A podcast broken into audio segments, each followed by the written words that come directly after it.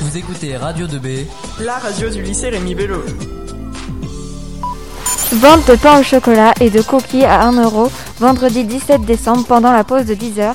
Cette vente est organisée par l'association Un Nouvel Espoir pour assurer à Samuel, jeune tangolais de 6 ans, une alimentation et une scolarisation correcte. Radio 2B